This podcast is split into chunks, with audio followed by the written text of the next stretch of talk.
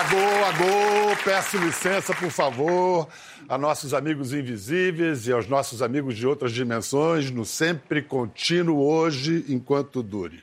Dito isso, cabeça batida, deixa eu começar. O canto dessa ave consiste numa sequência de duas notas, parecido com o do cuco, de quem, aliás, ele é primo. Trata-se de um passarinho pequenino, o piaia caiana, que o povo brasileiro conhece por uma infinidade de nomes, entre eles alma de gato, alma de caboclo, Atibaçu, Maria Caraíba, Meia Pataca, Oraca, Piá, Rabilonga, Rabo de Escrivão, Tinguaçu, Uirapajé, Pucumã, Picuã, Titicuã, Trincoã, Chincoã e pelo nome que deu asas a uma manifestação sagrada de nossa música, Tincoã. O canto de Os Tincoãs teceu uma corrente de notas musicais infinitas e uniu o que tanto tentaram separar sem nunca conseguir: a África do Brasil. Hoje, recebemos um veterano dessa viagem. A porta da casa dele abre para o Mar da Bahia, de onde, acredite, se pode ouvir as preces de Angola. Basta ouvir o mar, que é, aliás, o que adoram fazer juntos nossos convidados de hoje. Então, o poeta Vinícius de Moraes já tinha intuído e a etnolinguista Ieda Pessoa de Castro confirmou. Samba, sambar, quer dizer rezar. Fazer samba é mesmo uma forma de oração. Então vamos ouvir o mar, vamos rezar e agradecer que hoje a nossa conversa é com o Tincoan Mateus Aleluia e seu irmão mais novo de alma velha, o ex-banda Eva, Saulo Fernandes. Bem-vindo, Saulo, bem-vindo, Mateus, aleluia. Por favor, aproxeguem-se. Lá vamos nós. Essa, esse microfone agora você não vai mais precisar, me empreste sua mão para pedir sua bênção. Ô, oh, Batalá, que nos abençoe o Dudu aqui, confirma essa bênção em nome de Olodum, Maré. Obrigado. Saulo. Obrigado, querido. Obrigado. Por favor, vamos deixar o, o Matheus perto de mim. Sim. E aí você também me ajuda. A gente faz pergunta de um lado do outro. Sim. Matheus respondendo. ai, ai. Ai, que canção, né? Que canção, né, Saulo? Ai, demais. Cordeiro de Nanã tem 40 anos. 40 anos que nós cantamos. Que ela existe, eu penso que antes que a humanidade existisse, né? Porque isso, no fundo, no fundo, nós somos aqui uma espécie de captador do universo, hum. né? Que, que Mas precisava alguém gravar, botar nas ondas do rádio. Uhum. É, muita gente, inclusive, chegou aos cinco anos através da gravação que o João Gilberto uhum. fez que, de, de Cordeiro de Nanã, que ele pegou o lamento e virou mantra. Esse trio aí. Mas, Sal, é um trio, mas você percebe que Gal e Betânia, elas ficam bem. Elas procuram ficar mais. É como eu aqui. É... tem João Gilberto, tem Mateus Aleluia. É, é, é. A gente sabe o lugar da gente, né? É melhor saber, né? como é que eram as noites e as manhãs de sua cidade Cachoeira que acabaram formando a você e a música dos Cinco Rush? Cachoeira é uma cidade, uma cidade naturalmente cabocla, né? É uma mistura de jacaré com cobra d'água. cidade é mesmo cabocla. É aquela cidade morna, no recôncavo da Bahia, ali no Vale do Paraguaçu. Do outro lado tem São Félix e tem o Rio Paraguaçu que passa separando as duas e unindo as duas. Aquela sensação morna que existe na atmosfera já provoca toda uma forma de introspecção. Nós éramos uninados todas as noites pelos toques do candomblé. Porque o candomblé é proibido, então Pro... tinha, era, era proibido, tinha que ser à noite. Tinha que ser à noite. Quando chegava à noite, começava a tocar. Não, não tem lá.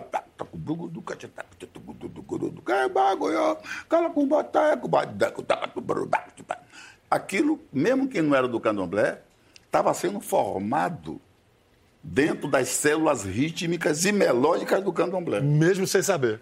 Mesmo sem saber, mesmo sem ser. É. O que nos levou também a afirmar que, mesmo que não pertence ao culto do candomblé lá na região, culturalmente ela tem um candomblé dentro. É isso. Hum? Mas e de manhã, o que acontecia depois das noites de candomblé? O que, que tipo de sonoridade vinha? Primeiro vinha um sino. igreja. O sino da igreja. Mas o sino também ritmado. Sim. É, o Swingado. swingado. swingado tocando no ritmo de Jexá. Aí, aí formou o afro-barroco. O, o afro barro pronto. Deu para entender. Gente, deu para entender como é que o Brasil se formou? É exemplar essa história. Olha, a gente foi, a, a gente foi até Cachoeira para conhecer a cidade, né, que consagrou e ainda consagra o espírito de independência do Brasil, e conheceu o, o terreiro em Simimó Ganju Didé. O que, que quer dizer em Simimó Ganju Didé? É o nome de um- uma família espiritual a qual também eu pertenço. Então, é- esse é, o- é o- é a casa que o senhor frequenta. Atualmente frequento essa casa. entendeu? Conta como é que foi o primeiro encontro, quando você bateu na casa dele, o que que ele, como ele te recebeu, o que, que ele disse para Ah, é, você? Uma das primeiras vezes foi isso. Nada. Só vamos para aqui para varanda e vamos ouvir o mar. Vamos ouvir, Vamos o ouvir mar. o som do mar e vamos o que é que vamos saber o que, é que ele tem a dizer pra gente agora.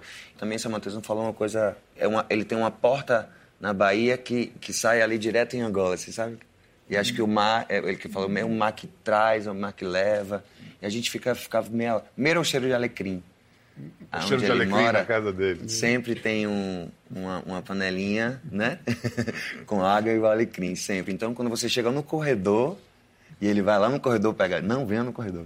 Aí você entra no corredor, aí o cheiro de alecrim. Aí pronto, passou o alecrim e a gente fica vendo o mar um tempão sem falar nada. e aí depois eu fico só ouvindo, só ouvindo, ouvindo. ouvindo, Agora, essa pra falar. coisa de parar, vamos ouvir o mar, imediatamente a gente lembra de outro orixá, o Caíme, Dorival Caíme, Ah, sim, sim. que é o homem que nos ensinou a ouvir o mar. Sim, sim, Sim, sim, é. sim, sim.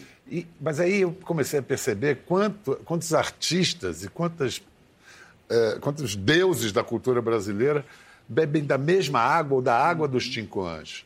Pode falar de Caíne, pode falar de Jorge Amado, de Mãe Menininha do Gantuá, Carlinhos nova Brown. geração, Carlinhos Brau. Carlinhos Brau deu uma importância muito grande na vida dos Tincoãs.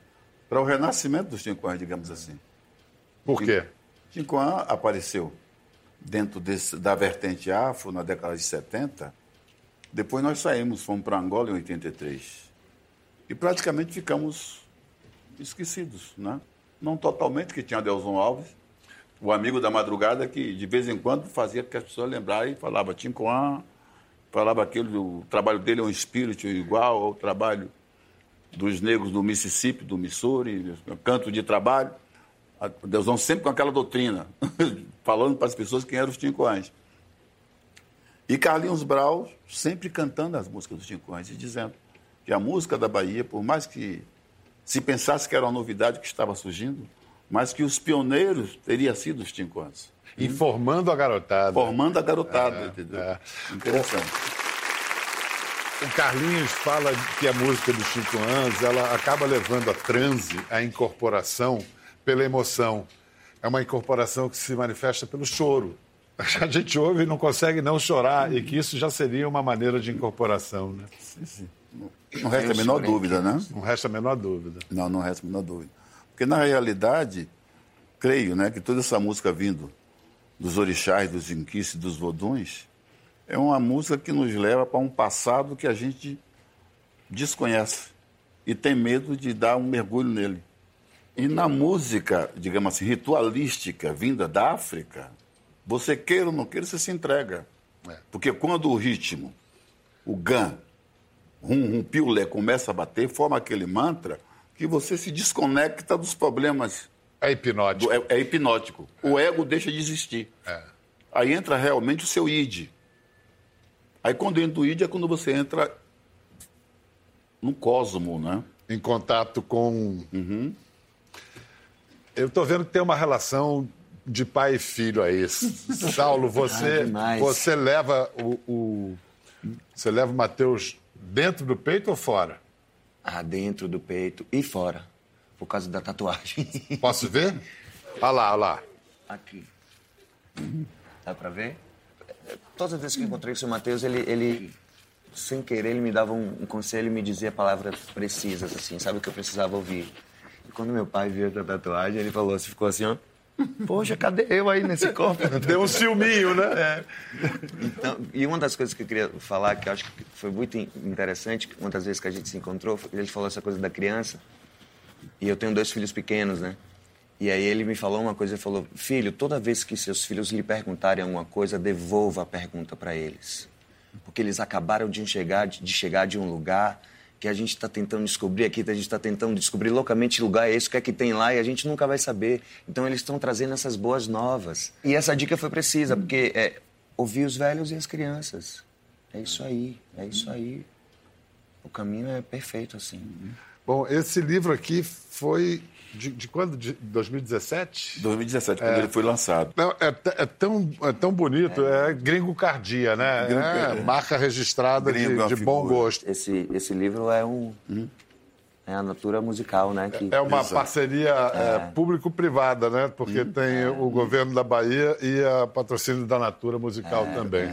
E que faz parte desse resgate, desse reconhecimento dos ticuãs que estavam num, não só imerecido, mas um injusto esquecimento, injusto com a gente, injusto com quem não sabe, né? Até mais do que...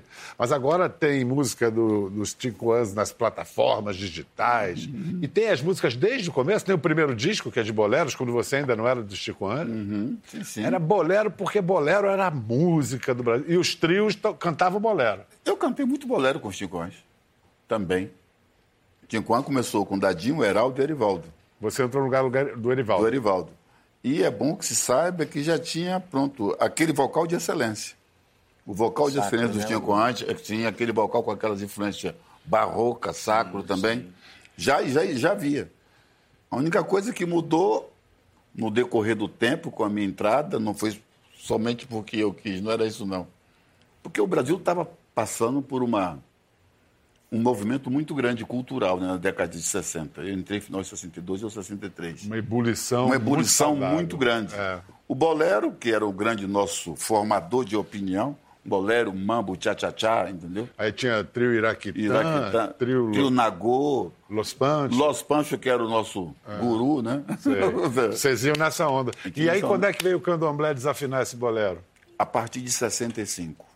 E os sambas também. A partir né? Viu? os sambas, Os sambas de roda. os sambas de rodas já vinham antes na esteira. É, aí é se cantava recôncavo, música né? praieira, aí aí é recôncavo, entendeu? Hoje, ainda há intolerância contra o candomblé. A gente vê, infelizmente, na Bahia, na Baixada Fluminense. Hoje é pior do que antigamente, não? Não posso falar que é pior, porque quando a coisa não está como deveria ser, não está bem. É verdade. Entendeu? Se não está como deveria ser, não está bem. E naquela época também não estava bem. Apesar de que naquela época, como nós sabíamos que tínhamos que ter uma plataforma de resistência, talvez essa resistência fosse mais consistente, mais bem embasada, entendeu? Havia menos academicismo. Sei. Havia mais uma realidade de eu tenho que ser eu, Mateus Aleluia. Qual é a minha escola? A vida, né? Eu vivo, eu estou. Quando vocês vieram, isso tudo, eh, essas resistências ou possíveis proibições, isso tudo foi por água. Os chicoãs atropelaram com as vozes deles. Sim, sim, sim, sim. É aquela coisa, né? Você tem que ocupar espaço. Você to- toca o atabaque e fecha os olhos, né? Porque, na realidade, naquela época, pronto. A gente vem dentro da semântica da vida, né? Pensa que semântica só existe na língua, né? A semântica da vida nos obriga. Naquela época era mesmo um ritual antes de subir ao palco. E hoje é que eu entendo que o palco é realmente um ritual. A nossa igreja é realmente o palco. Hum? É ali que realmente a gente prega para as pessoas, a gente fala o que a gente acredita, a gente ouve as pessoas, elas dão um retorno daquilo que a gente está falando para elas através da música. A verdadeira musicoterapia. Né? E aí, às vezes, uns garotos que estão na plateia, anos depois, surgem com algo que onde você reconhece a sonoridade original. O axé, por exemplo.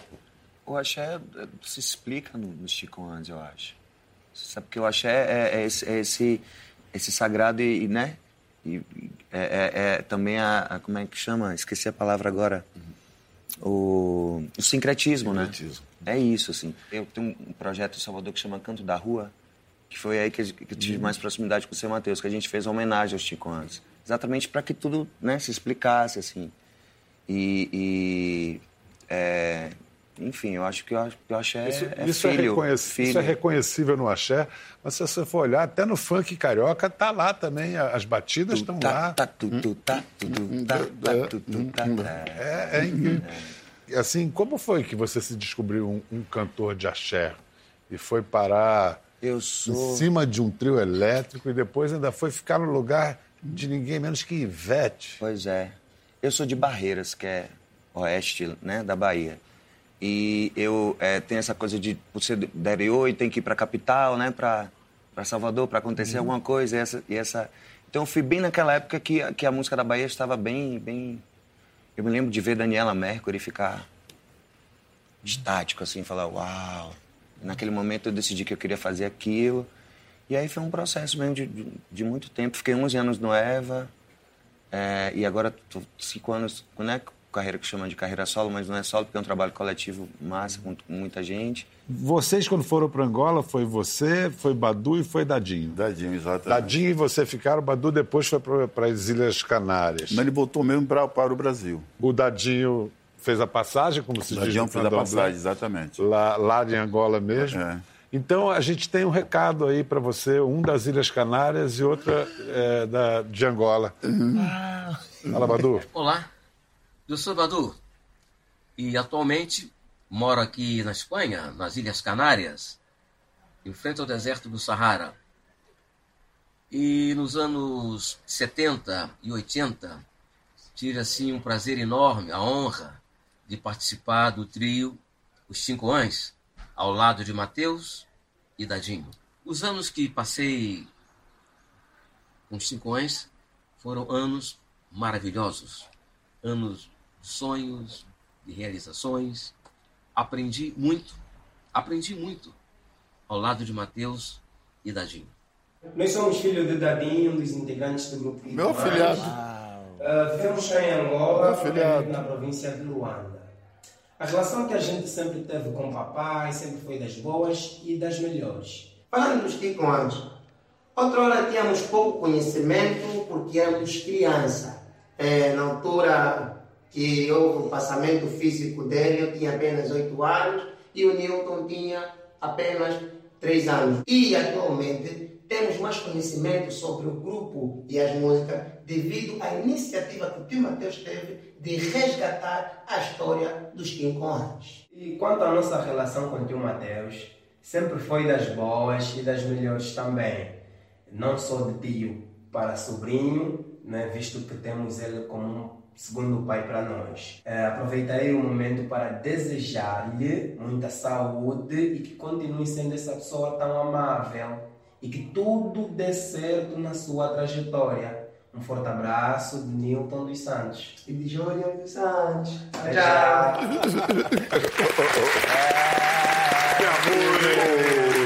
Rapaz, eu tenho 76 anos, você me mata. Ah, com 76 anos, Gilberto Gil também. Vocês estão inteiraços. Essa geração é muito boa. É, falar em parceiro, como é o nome de sua esposa? Rosa. Rosa. Rosa Ela tá aqui com a gente, né? Tá, tá aí. É Rosa ou Rosinha? Rosinha. Rosinha!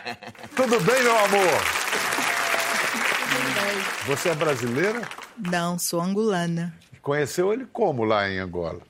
Quando ele foi fazer a digressão por lá, Hum. em 83. 83.